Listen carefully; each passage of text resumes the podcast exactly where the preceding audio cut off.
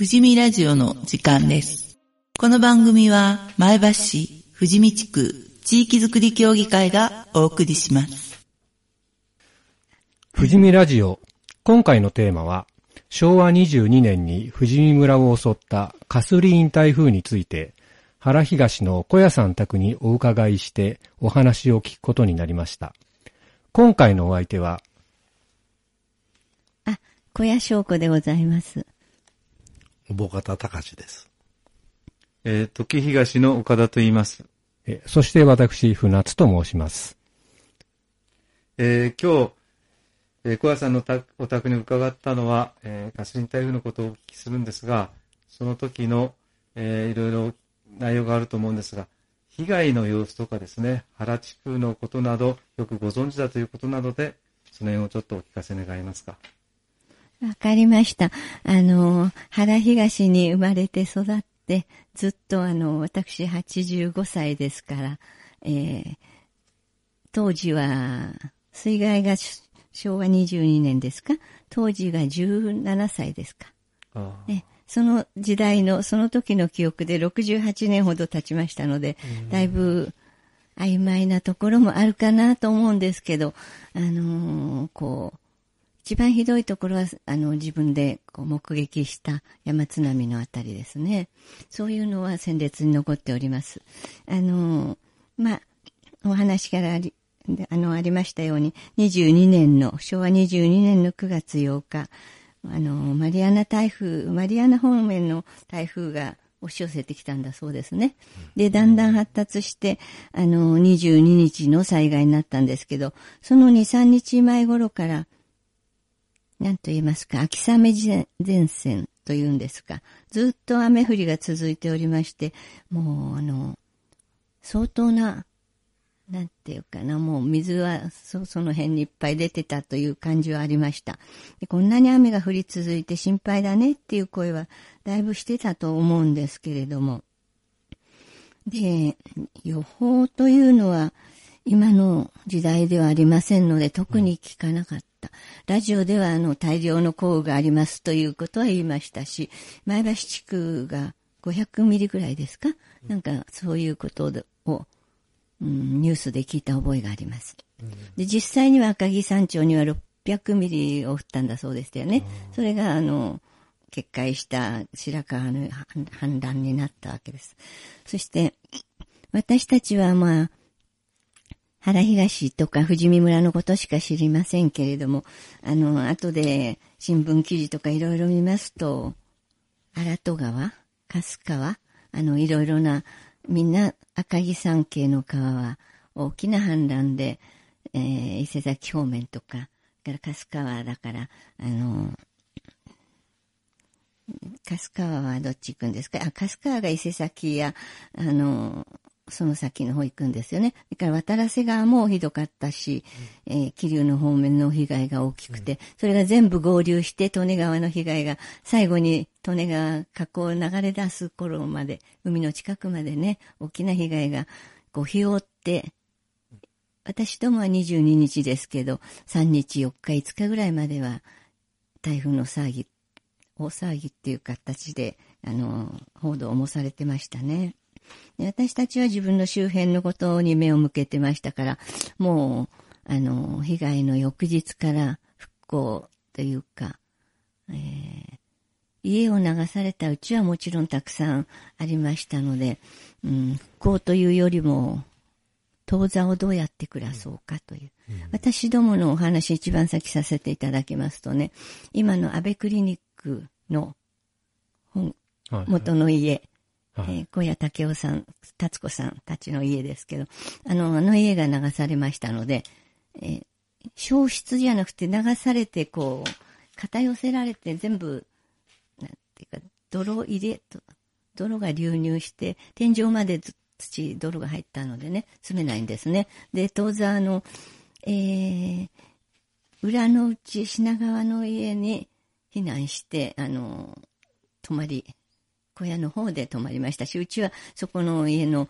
うん、まあ、助けた荷物、あの、だいぶ濡れてたりしたんですけどね、乾かして荷物を全部持ってきて、うちの小屋にいっぱいになって、で、食事はうちで全部しましたね。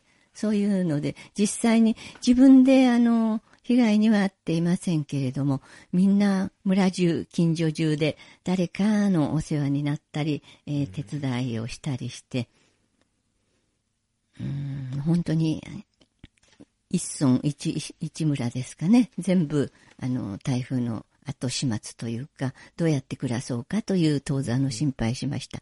それから、あの、まあ、何日か日が経って、えー、だんだん整理して、高知整理組合ができまして、復興に入るんですけどね。復興の前っていうのが大変なんでしょうね。で、私たちは、あの、何人亡くなったとか、誰、どこの家が潰れたとかっていうのは、まあ、口コミでこの辺の人たちのお話はわかりますけど、実際に当日は流れた、そうですね、自分の、あのー、私は当日学校行ってましたから帰ってきて、家にちょっとだけ、あの、カバンを置いて、外へ出てみたんですよ。すごい雨の中で。あの、なんか匂いは感じませんでしたけど、音は感じました。うん、ゴーっていう音がしました。何時頃なんですか ?3 時ぐらいだったですかね、2時。午後3時はい。学校で、多分お昼で返されたんだと思うんですよ。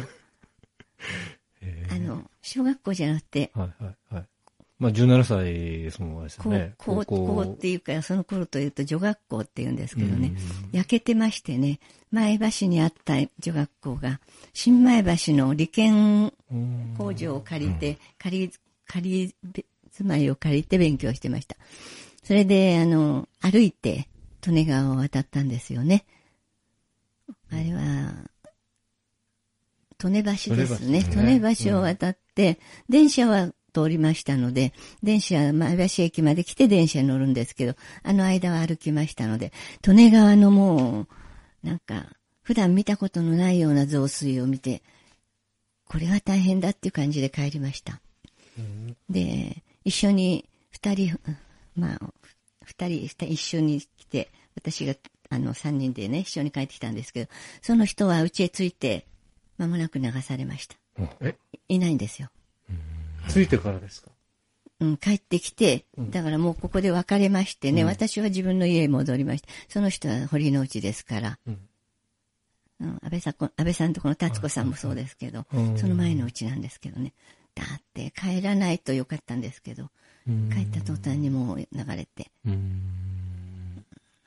翌日、あの、収容されました。あの日臨時でみんな行ったんですけどね。全部日輪寺で上がりましたね。じゃここの辺から日輪寺の方に、はい、その濁流というか、はい、それが流れていったわけですか、はい、もう、あんまり川筋見ないですか？あの、残ってない、わからないですかね？今、そこにアパートが建って、はいはいはい、あの、あそこは川筋だったし、私はこの裏の道を出て、隣のうちの向こう側へ出ましたら、ちょうどこういう形に波が押し寄せてくるんですよ。で向かってると自分がこう飲み込まれるような感じがしましてね。高さんどんなぐらいのが来るんですか？うーんとね、ちょうど家を飲むぐらい。え？ー、すごい。じゃあ4、5メーター？そうです。そうですね。白川からそんな、そんなあれが来るんですか、あのー、最近の北陸の通の津波ね、うん、山津波というね、あれは津波ですよね。うん、あれを見てると、海ですから全体広くて、こう、押し寄せてきてますけど、あの、押し寄せ方は似てます。同じです。ただ幅はあんなにありませんけど、あの、元の川はどこだかよくわからないで、もう両側に氾濫して、それが、あの、こう、こういう形です。あれはそっくりですね。津波の形っていうのはああいうのだなと思って。で、向かってると、やっぱり川上の方見てましたから、こう自分に来るような感じがしましたね。少し避けてるはずで、来ないと思うんですけれども、なんか怖くて、見てられないっていう、もうね、ガクガクするって感じです。で、そうですね、匂いといえば、泥、泥水の匂いっていうのはあったかもしれませんね。私、音の方が印象に残ってますけどね。ゴーって言うんですよ。山なりのような、まあ、もう全体がね、雨でザーザーしてますから、そんなにはっきりした音ではないんですけど、以前、あの、斎藤啓二さんのところにもお邪魔して、ええ。まあ、カスリン台風の話を聞いたことがあったんですけど、はい。あの、なんか B29 が来たんじゃないかって、音に関しては。ゴーっていうのはね、見ましたええええええね。言ってましたね。そうですね。私は飛行機の想像はしなかったですね。B29 にも随分会いましたけれども、あの、その想像とはまた景色が違ったので、音だけじゃなかったので、うん本当に山が押し寄せてくるっていうような、そういう感じはありましたね。それはやっぱり、その水というより、ええ水と一緒に岩とかが来るのえで、ゴーっていそうです。あの、岩が転がる音です。あ石が。ああれ、泥流になるんですけれども、やっぱり転がるのはね、石ですね。ゴロンゴロンって音がします。それがゴーって繋がって、えーああいうのね、録音にでも撮っておけばな残せたですけど、本当に口で喋れないですね。そうだよえね。え私なんか、当時、石に住んでたんですけれども、やはり、ゴロンゴロンゴーっと音がしてたんですそうよ。ですか。それ、それでやら、近所の大人の人がね、来て、よ、前からの、お何々さんのうちが流れたよって言うから、今、雨が降ってうちが流れることはねえだろう、つんで、全然信用しなかったんですよ。そうですよね。ええ信じられないですもんね。ゴーゴー石の音がしてね、あの、おぼかたさんのところは川筋からはかなり離れてますよね。離れててね、うちの、うちの自宅は、あの自宅が少し石垣で高かったんですけれども、道路と川がもうわからないぐらい流れてたんですよ。だけど、うちが流れるなんてことはないような。そしたらね、高さがね1メートルか2メートルあるような大きい石がゴロゴロ流れてるよって言うから、嘘だよ、そんなのは、なんつんでね、子供の時だから、全然信じなかったんですよ。それでその日は、あれだったんだけど、その次日にね、じゃあ、うちが流されたんだら見に行ってみようっつんでね。それでね、あの、行ったんですよ。そしたら本当にうちがなくてね、大きい石がゴロゴロしてて、それで、それからずっと川下へね、歩って行ったら、小沢、の、今の保護線よりちょっと下のうちがね、赤澤さん家の少し前の方に、あの、頭の毛が真っ白っていうのは、まあ、若い人だったんだろうと思うんだけれども、あの、砂利砂でえね、え髪の毛が真っ白になってえて、それで大きい石がね、あの、腰に上がってたんですよ。それでね、消防士だのなんか来てね、そのおばあちゃん、私なんか見た時は真っ白になってたからおばあちゃんだと思って、ええええはい。そうしたら口から血出しててね、ほんで、近所の消防団の人たちが流木で、手こ使ってねええ、その石をどかしてやるわけなんですね。そうするとね、ぐーっとしてもう少しで、ねあの、石があれば、つっと、流木だから、ポキーロ追っかけちゃってね、またドサーンと上がるんさね。3回ぐらいやってたらね、その人はもう声出さなくって、うーって言ってて、い異定痛よりうなってたっつうの。それで、ああ、すごいな、つったら、小沢の会館にあれでよ、亡くなった人がいっぱいいるよってわけで、ええええ。じゃあ小沢の会館行ってみようっつって、まあ物好きって、あの、ね、怖いもの見たさでね、その当日の、その、通日、あ、つぐ日ですね。当日雨、雨だったから、つぐ日にその、助けてるのもつぐ日ですか？通日だったんですね。ああ、じゃあその一晩、一晩。一晩そこで、あの、苦しんでたわけですか？あの流れた時は結構雨がまだ、ね、ええ、降ってました。ずーっと続けてね。続けてね、赤木さんで600ミリなんて。ああ、一晩よ、うん明けるまでやってた。それで、会館行ったら、ほとんどこう、着るもんが着てないんだよね、流れる人はね。はい。ほ、れで上、ご座だのなんかがね、かけてあって、真っ白になってこう水ぶくれみたいで膨らんでてね、ずーっと並んでるんで何人なら、だから数えもしなかったけれども、それからずーっとね、小屋さん、あの、原東までね、歩いてきたんですよ。そうしたらその、堀之内のね、ええ今の安倍クリニックのとこ、ええ、この、ほ深さが、深さで、深さが、すごいんだよね、何メートルかわからなかったけれども、あの、下が見えなかったね。下が見えないでね、ゴー、ゴツ、水の流れの音がね、えぐっていったわけですか？ええ。そう。うん。それがね、あんまりそば寄ると、崩れて落ちちゃそううよとそう、危。なくて。危なくてって言うんで、それ遠くからで、ロープをこう消防団員なんかがやっててね、ここで見てて、ああ、このとこは、昔、ここは堀、バスで堀の内、堀の内って言うけど、地名から言って、ここは昔はすごい堀だったんじゃないかなっていうのをね、感じましたですね。とにかく、まあ、まあ、あの、赤城山がね、ほら、戦時中みんな木を切っちゃって、ハゲ山になって、材木は、こう、軍事工場とかどっかへ運ばれて、枝だのなんかが残ってたわけですよね。それが、ハゲ山で600ミリの雨で、天神橋っていうのがあって、ええはい。その天神橋が木造の橋だったんだよね。話によると、それに枝がみんなかかって、天神橋っていうのは、あの、三号山の橋でしょ？あ、あの、あれさね、今で言う、うん畜産試験場から。上登って、あの、白水っていう、はい、ああれが釣り堀屋さんがありますね。ああそこの橋ですね。あれがあの、木造のね、昔だからこう、あの、柱が下へ、川の中へずっと行って斜めにね、崩れないようにしてあるから、それで流木が流れてきて、そこがダムみたいになって一気に切れたから、余計来たんじゃないかって、あの、先輩方がね。それで、あそう小沢が切れたっていうのは、その下ですか？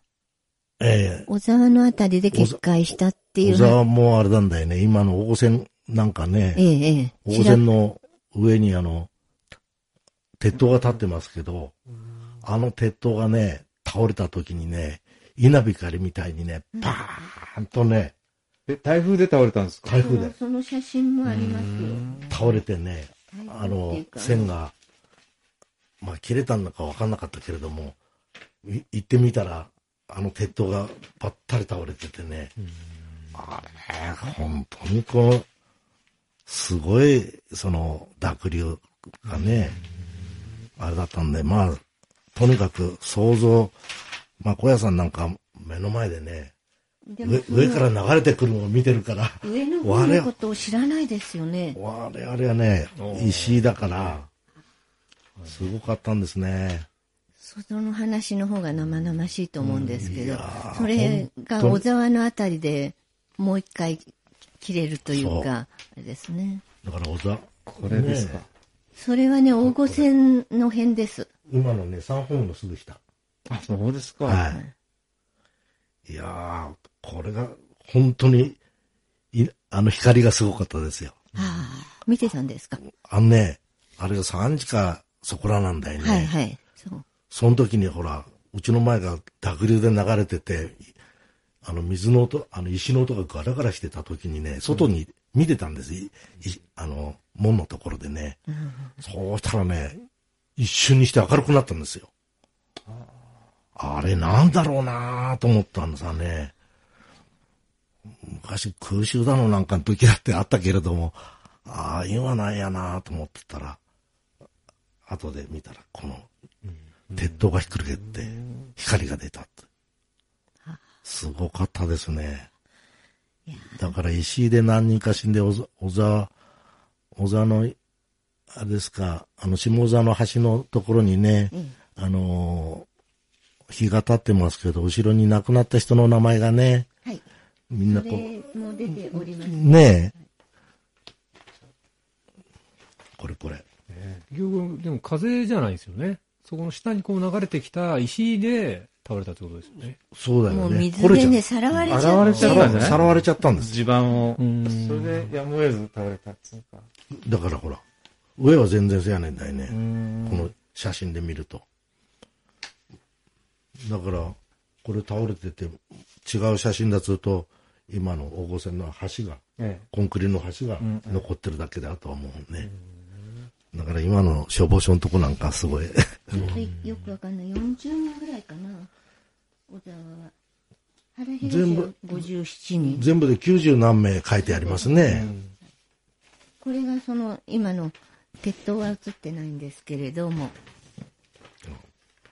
これが消防署のところのあれで。これが道路ですよね。これが大御線。これだもの。この幅でダーッと流そうれてる。もう全部みたいこれですもんね。うん。だからね、田んぼへね、危ない。やっぱり農家の人が多いから、見に行ったんですよね。田んぼへ水見て流された人だとか、よく今もね、田んぼが心配ですっていうそうそうお年寄りがいますようんね。行かないでくれってね、で、私の友達なんかも田んぼで流されたっていう人が何人かいますね。小沢もいるし、うんあのー原上。原全然関係ないのに、田んぼでね流されたって。それ同級生で幾人かいるんですよ。それでね、あの、学校の先生で、ああの、は原に小林先生っていうのがいて、うちが流されて、その先生の話き聞いたと関口。さんじゃない。え？小林先生えっつー坂庭先生。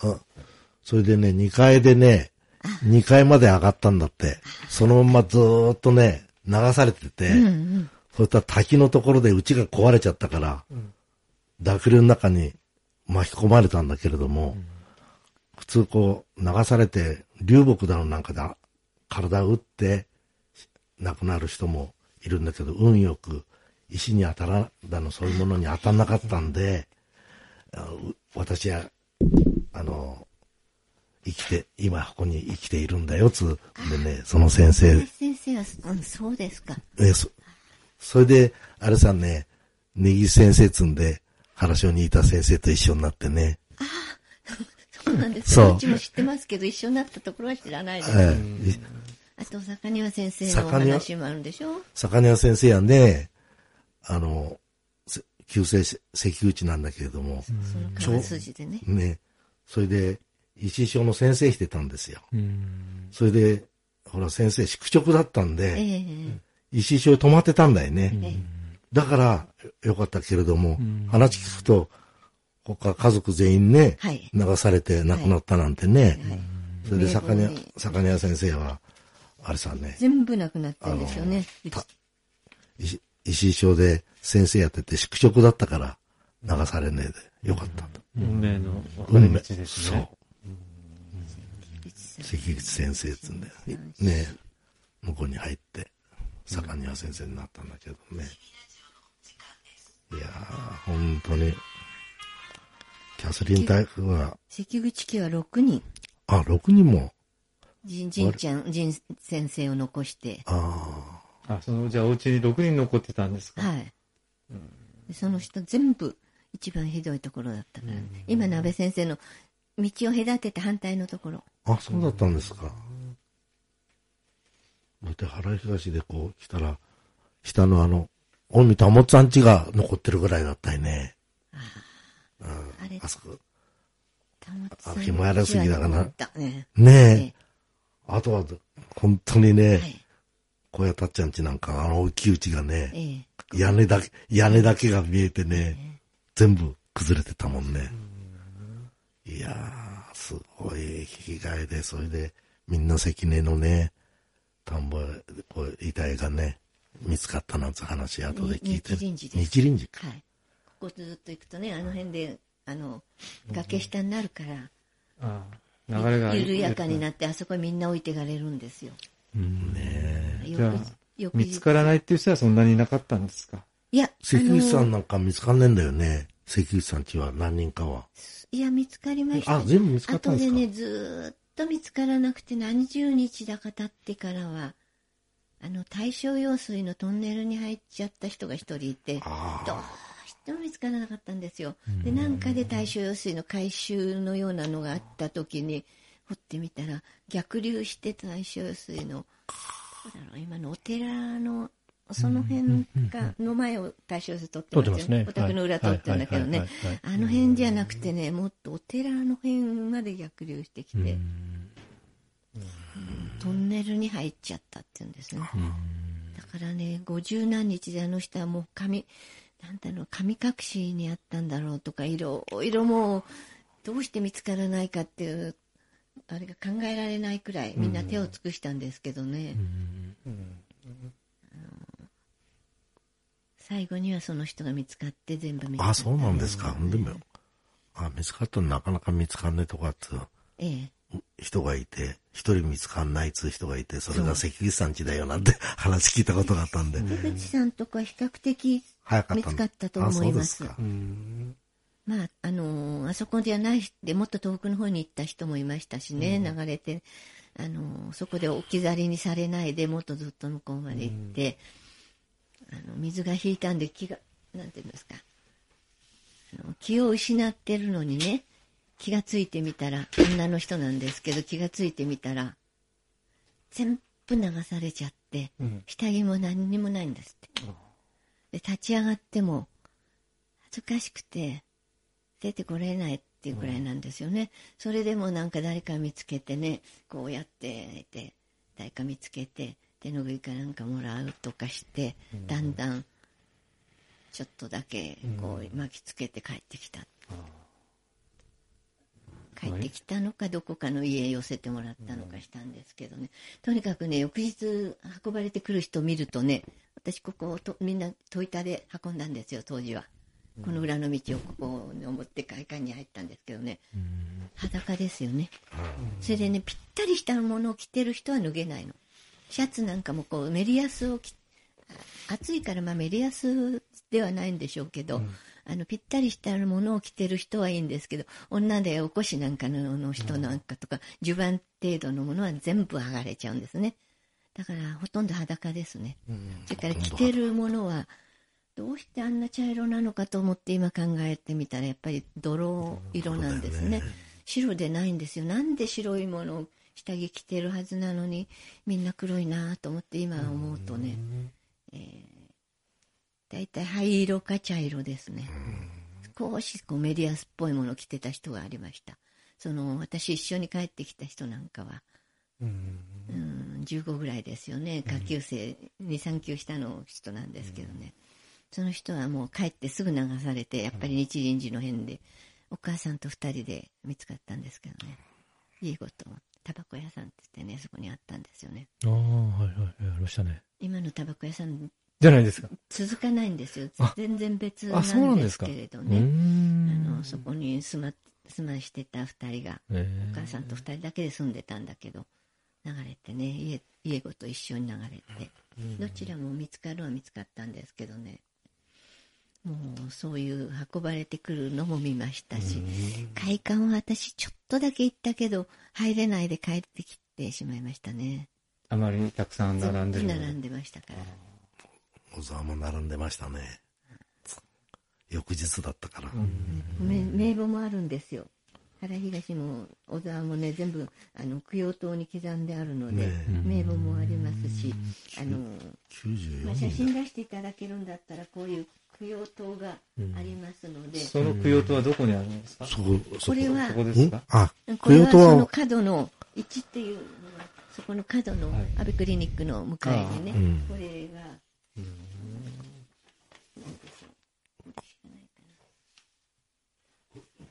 海外供養塔と。これ。これ。あ、これを作った時ですか？うん。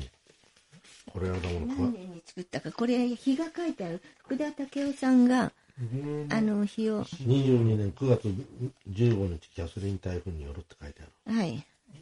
る。うん。桑島達平さんだの、小屋駅さんなんかいる大きく書いたな本当は家があったんですかね？家が全部全部堀之内っていうのはね宿場みたいにずーっと家が続いてたんですよ、あ、この道沿いに？はい。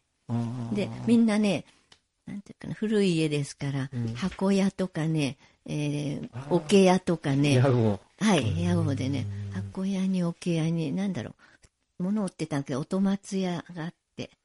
うん。どうなんだったっけな。こっち側に桶屋さん籠屋さん。まあ実際昔やってたんだと思うんですけど屋号として残ってましてね。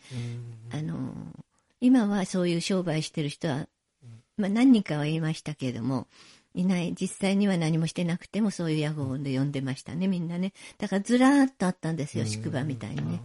で一番こっちにさあのタバコ屋さんがあってそこもね流れましてその次が今いなかいなくなっちゃったけど、尾身泉さんっていう字があって、うんそその後が田本さんのところで残ったんですよね。あの間ぐらいを抜けたんだと思うんですよ。うんあの、新一さんちと田本さんちの間ぐらいをこう見抜けたんだと思うんですよ。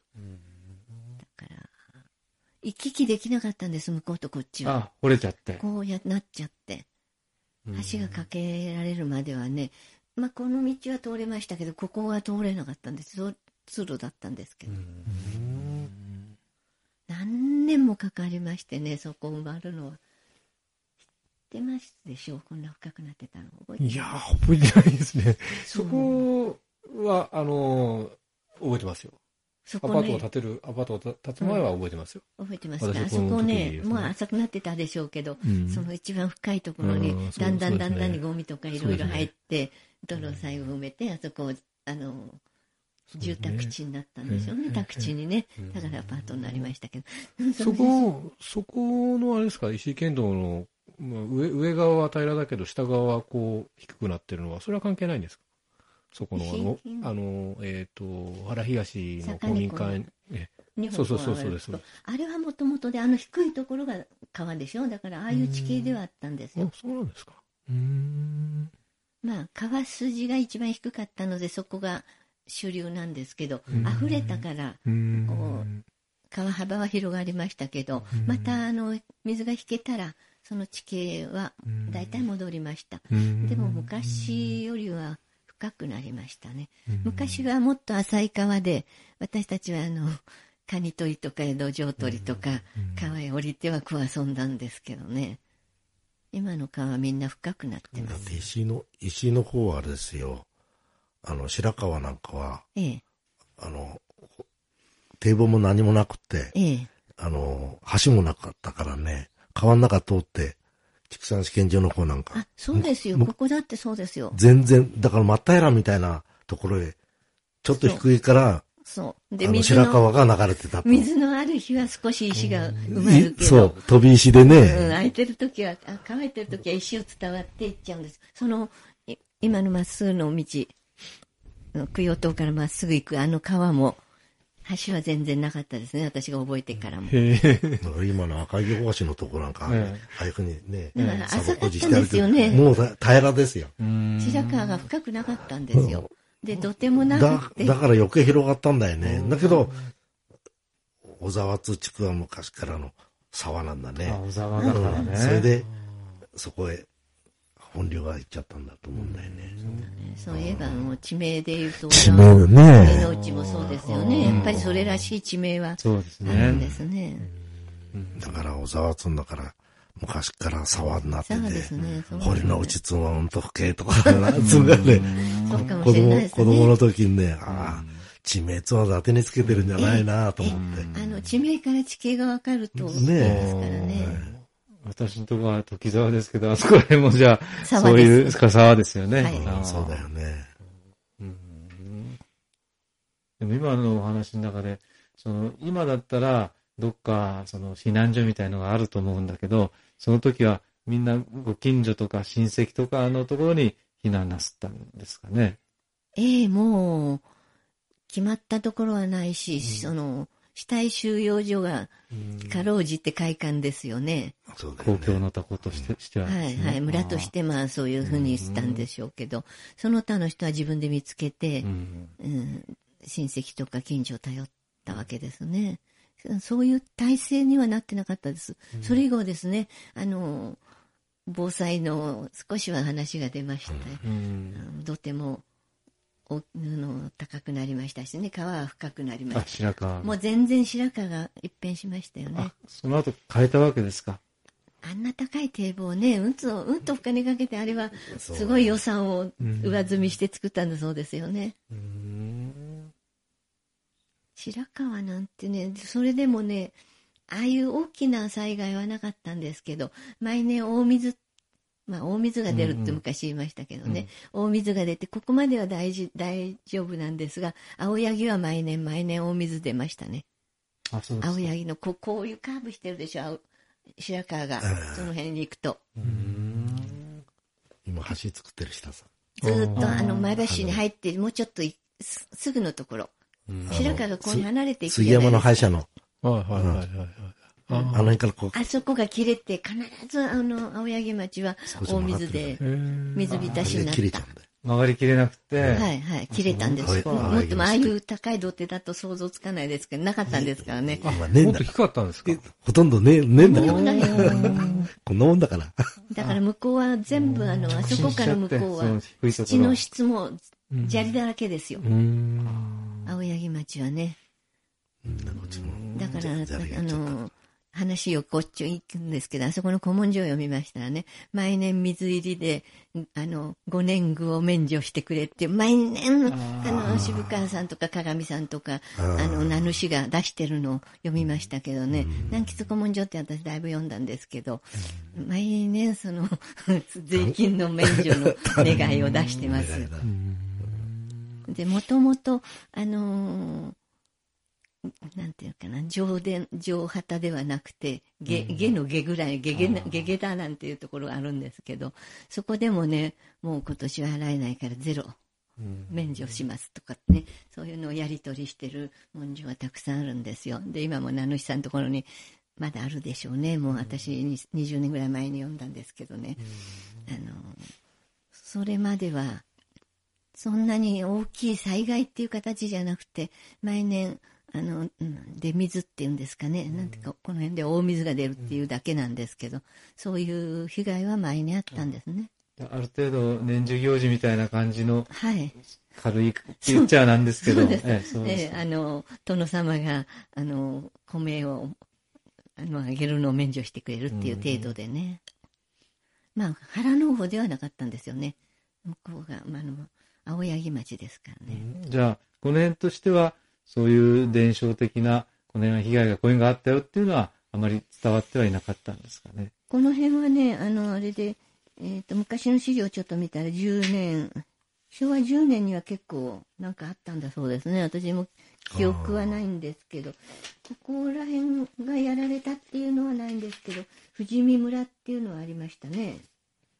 あ、お水がやっぱりなんか、ええ白川が少し、あの水出した、水が出て、被害が受けたっていうのはありましたんですけど、それ以来ないから22年。でもその時はそんなに、あの、田畑が流出するっていうんじゃないんだと思うんですよね。大水っていうのは浸水くらいですよね。普通の家の床下浸水とか、多くてゆ床上浸水ぐらいですよね。ちょっと低い土地のとこですね、そこね。西の方なんかこう、山で傾斜があるから、そういうことはほとんどない。うんそうです流れよね。あのみんな、みんな流れちゃうから、うん。この辺田んぼの土手が崩れるぐらい。いでね、こまこまでは傾。斜地なの。青柳から平らになるでしょ。だから浸水なんですよ。いいところあるんですよ、この傾斜地っていうのはね。そうですね。本当に。だから被害の、本当にキャスリン台風以外は、大きい被害いつもねなかったですね。なかったの。う私なんか10記憶にないよ10年っていうのがあったね。ような気がするんですけど。うん。でもなんか話聞くと、あれですね、もう災害が起きるまでは普通の生活っていう感じですね。そうそう。ね学校にも行ってね、帰ってきて、でも学校からよく歩きでしょ？帰ってこられたの？は、駅から駅っていうか。前橋駅までは電車が行ってんですよ。でそこからはずっと歩きで。荒牧まで電車乗るの。前橋渋川線っていう、しあの、電新陳電車がありましたね。ちんちん電車があったもんね。であの、伊香保に行ってるそうそうそうねそうそう。それに乗って毎日通ってたもんですから、普通と同じにして、少し早めに私は帰ってきた。33、2年か3年頃まであったんかね。ちんちん電車は。20年代じゃないですか ?30 年代にまでありましたか？一回、一俺ね、高校行ってる時に自転車で行ってたんだけど、ええ。どうしてもああそこの電車に乗ってみたくて、憧れですもんね。憧れて、はいさ3ヶ月の定期買ってね、はい。それは28年だから、田口へ出るんですか？え田口、遠いですね。田口まで自転車で行ってわざわざ、笑い事にねい、や、あの、石井と米野の人は何人か行きました。大変でしたよね。石の人はたバスだとと高いんで、田口まで歩ってね、ええみんな高校行ってたからええ行きましたね。ね。俺歩くんやだから自転車で。1時間かかるんでしょ？1時間はたっぷり歩きでかからへんね。前橋の半分ぐらい行っちゃうんですよね。でもみんな乗りましたよね、乗りたいから。みんな、みんな、ねはい、乗りたいんだよ。でもね、ちんちん電車の友達っていうのがずっと前後男女いましたね。友達ってもその頃は言葉交わさないんですけど、毎日会う人には、憧れを持ってたんですね。はい挨拶だけやね。はい。あどこの学校、どこの学校つんでさ。みんな制服だからさ。青春の思い出です。青春の思い出つなね。がってますね。えあの頃は本当にね、今見てね、勉強しろのも何もないしさ。よかったよ。ー いい時代ですね。私なんかは学徒動員もありましたからね。あの、電車を使って、あの、中島飛行機に動員されてるんですけどね、あの、学徒の、こう、マークをもらうんですよ。そうすると学生よりも優先なの。で、学生は、満員だと少し一台取り残され遅れるんですけど、学徒は工場に遅れるともうあの飛行機作るのに間に合わないから。優先的に乗せてくれて、一番電車ですけどね、優先的に乗せてもらって、前橋駅まで行って、えあの、今の欅です。ええ。そうですあそこに中島飛行機株式会社ってありまして、あそこで私たち飛行機の部品作ったんですよ。ええ。あの、20、22年じゃ、19年ですけどね、それはまだ本当に戦争の最後ですからね。で、22年っていうのもやっぱりまだ戦後で、随分不自由してたわけですよね。ねえ。だから食料がなかったからだかね。ら不自由には耐えたんかもしれないんですよ。うんその台風の被害でですか？ええ被害も、被害にあっても、なんていうの、そんなに裕福な暮らしをみんな普段し慣れてないでしょ、うんだから贅沢しなくても、最低食べられれば暮らせる。なんかそんなに不満を言うほど苦しい思いをしなかったと思うんですよ。そうだよね。ええ。今の人だったら耐えられないでしょ。だから、食べ物はね、まあ麦飯だの、芋が入ったご飯食べてたけれども普通、当たり前だから。普、通ですからね。ねだから今、あの、何が足りないの、ね、あの、お上が悪いけど、なんて言うけど、自給自足で何でも間に合わせて、その辺の不自由なものは自分で調達してやってた時代ですから、その、なんていうの、待望力っていうかね、耐える力も強かったんじゃないかなと。でも今の人とはね、比較できないんですよね、そういう精神力がね。我慢だよね。ね、我慢がね、強いんですよ。まあ、普通ですよね。いや、それが当たり前なんだから物はないんだし、食べ物はないんだから、いかにしてみんなして分け合ってええ食べるか。そう、なんでもね、あの、芋だって、あの、さつまいもの葉っぱでもなんでも取ってきてさつ食べるしね。さつまいもの茎なんかを茹でてさ、うん食べたりね。それでお醤油だのさ、なんかもみんな自分、みんな作ってね。でですか？ま、まずいさ、今、今だらあんなお醤油舐めら、あれ、かけられないよ。この台風の時代はね、暖かくてよかったんですけど、やっぱり腐りましたね。うん物を置いとくと、まあ人間だってすぐ腐敗臭がするんですよ。9月だったんですけど、匂いがやっぱり残りましたね。私残ってますね。その会館なんかね、幾度消毒してもね、行っても行ってもね、なんとなく、まあ消毒の匂いが残ってるっていう感じなんですけど、やっぱり死体の匂いって残ってるんですよね。そういうのは伝えられないですね。そうだよね。映像にはならないですからね。匂いとか、なんていうのかな。こう、ほこ埃のようなものとか熱気とか、なんかそういうものが伝えたいんですけど、伝えられないですね。よく写真展なんかでいろいろ繊細の写真なんか見るんですけど、あのー一番伝えたいのがね、足元の熱気。戦後すぐ行った時に、前橋市の繊細な後を歩いたんですけど、こう足元が熱気なんですよ。全部火が消えてても、まるまだ焼け焦げの丸太とか残ってると暑いんですよ。で、そういうところが翌日焼けました。翌日ね、歩き前橋歩きてましたよ。学校行くので。ちょっとね、そういうものがね、伝えたいけれども写真にも残らないし、こう話聞いてくだされば、ちょっと話には出る、出る時もありますけど、ああいうものってね、ぱり現場にいた人じゃないとわからないっていうのがありますね。だから被害が、人的被害が幾人とか、家が何人と何件とかって、ここに資料にも残りますけど、もうちょっとね、生々しいものが残り、残らないんですよね、残念です。写真なんかには残れないもん残らないんね。ですよね。でもこういうお話の中で、そういうのが言葉としてですけど、でも、なんか言っていただくことで、我々も何か手がかりがあるんかなっていうような気がしますけども。聞いてくださる人がいるとね、うん話が出てくるんですけど、すね。何でもない人のその話はなかなかね、うん。耳に入らないですからね。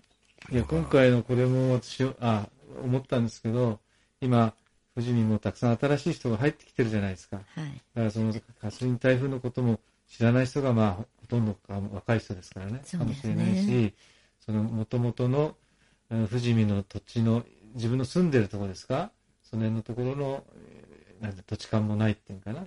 ということで、こういうお話をもし若い人たちがいっぱい聞いてくれれば嬉しいななんて、そんなふうに思うんですが、先ほどあの堀之内とかね、ええ小沢とか、地ね名についてうんまた考えて、ね、どうだったのかなっていうのを思い巡らせるのもいいのかなと。そうですね。えあの、災害こうやって記念碑とか、こういうもの残ってますから、関心がちょっとでもあるとこういうところを立ち止まってくださると思うしえ、うん関心ないと見過ごしてしまいますよね。いい写真じゃないんですけど、いくつかこれはありまして、これがあそこの現場の後から埋め立てたところです。こんな綺麗になりました。ああ、そうですね。うん。そこはええぐれてたところなんですか？はい、そうそうはい。埋めて、このアパートが、これが建ちました。こういうのね、安倍クリニックのとこなんか、本当にすごいよ。こんな綺麗になって中下が見えなかったから。跡形もないんですけど、あの、災害を復旧にまたね、どのくらい苦労したのか。えーあの、村を挙げてね、何十日、すぐ、あの、何ですか、高知整理組合、赤い白川高知整理組合っていう名前になって、それを会館で、その死体の処理が引き取られた後、消毒したりして、そこを事務所にして、原原東だけじゃなくて、あの、何ですか、富士見地区を全部なんでしょうね。それで、原、一番ひどかったからここに本部を置いて、高知整理組合がね、どのくらいかかったんでしょうね。半年ぐらいかかったんかな。もっとかかったかな。とっても大変な事務をやって、それで、あの、その時の、うん、まあ、ついでということはありませんけど、流れてしまいましたから、高知整理をして、新しくこう、分、分譲をし、分合をしたわけですよ。で、入り組んでるところはみんな、こうね、ピツピツにしまして、原西なんか最近だから綺麗になりましたけども、こここの時にやったので、だいぶ古いやり方で、濃度なんかが狭くて、今、あの、ちょっと車が走るのには不自由してるんですけど、これの後の続きでね、高知整理をやりましたね。で、あの、狭い田んぼは一つに寄せて、一軒のうちはここにっていうような形にしましたんですけどね。品川正恵さんなんかがあるじゃないですか。そうですね。ね正井さんもいてくださったけど、あ正井さんいたね。うちの父なんかも長い時間でいました。裏のうちの清太郎さんとか、清永太郎さんだよ永吉さんもこのってこの写真見ると、永吉さんなのさ、はい桑島達平さんもいるよ。そうです。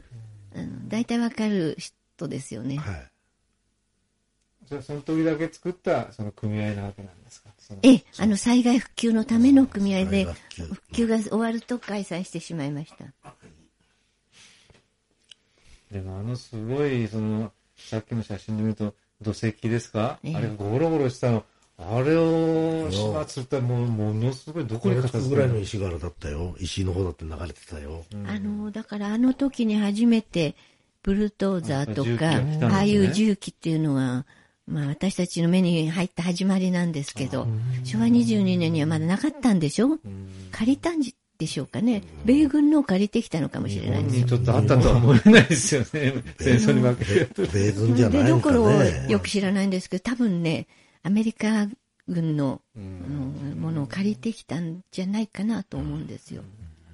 群馬県としてもまだ持ってなかったと思うので、私ね、その後ね、昭和25年頃から、あの、敷島公園の運動場を作るのに、勤めに始めたんですけど、あの時に群馬県で1台か2台もか買い入れて、初めてそこで使ったっていう話残ってますので、22年にはまだね、自分のものではなくて借り物だったと思います。で、大きくて威力のある、あの、まあ今なら見慣れてますけどね、あの頃はすごい機械が入ったねっていう感じで、人間の手に負えないものがなんとかこう、片付いていくのを見てましたけどね。で、次の20、そうそう3年には、はい。あの辺って、水田は使えた、使えないんでしょうぜね。全然、何年ぐらい使えないんですか、じゃそうですね、5年5年ぐらいくらいかな6年あ。は、ああ、やっぱそうですよね。だって石よね。分けてはもらってね、あの、自分のものになってからね、うちもあそこの少しあったんですけど、もらってから田植えができるまでにそうですね、3年5年かかりました。田んぼへ行くのは何しに行くかっていうと石拾いに行くんですよ。こんな大きな石が全部ね、ブルドーザーかけた後でも、鳴らして水田という名前になってるんですけど、まあこのくらいの石私運びましたけど、こんなの無数にありました。で、全部田んぼの縁にここに並べて、とかして、後でどこかでヤカーで運んだんですけど、石出しが仕事で2メしーターか3メーターぐらいは、あのね、原東でね、役場に行った時に防火水槽を作るんでね、やって、掘ったでしょ。た。ええ、ええ。そうしたらね、いくら掘ってもね、ザラザラザラザラザラザラ崩れちゃってね、焼いた組んで、まず、受けた業者が、お前、ほら、火事だよなーなんて、いくら掘ったって。それで雨が降りゃ、またザーッとね崩れて。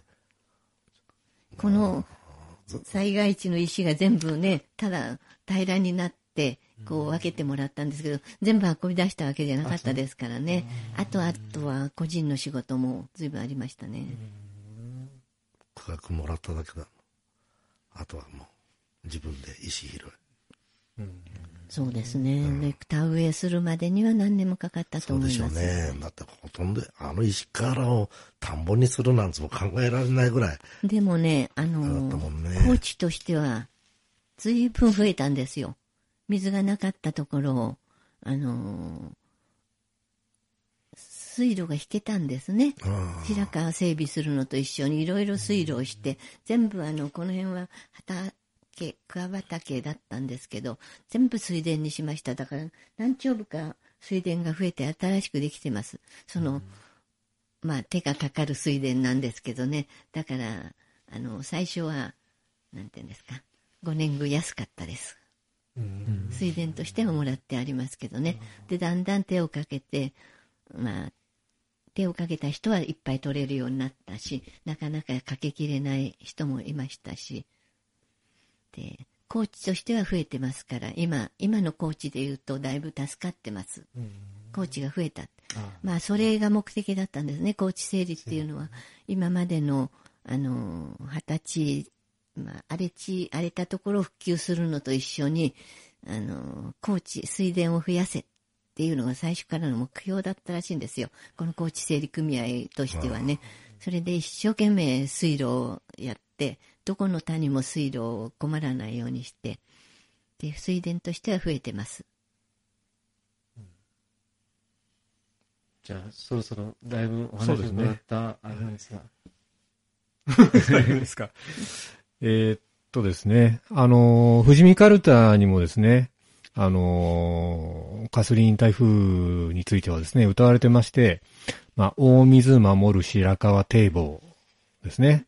あと、水害後に苦心の海伝っていうのが、二つですね、句があ歌われています。あ今のがじゃあぴったりなんだ、苦心の会ですね。あ、そうですよね。言われてみればそそううです。だ。うん、確かにそうですね。真の改善なんですね。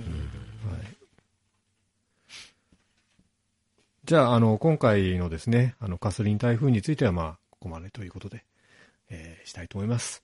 えーどうもありがとうございました。ありがとうございまし。たありがとうございました。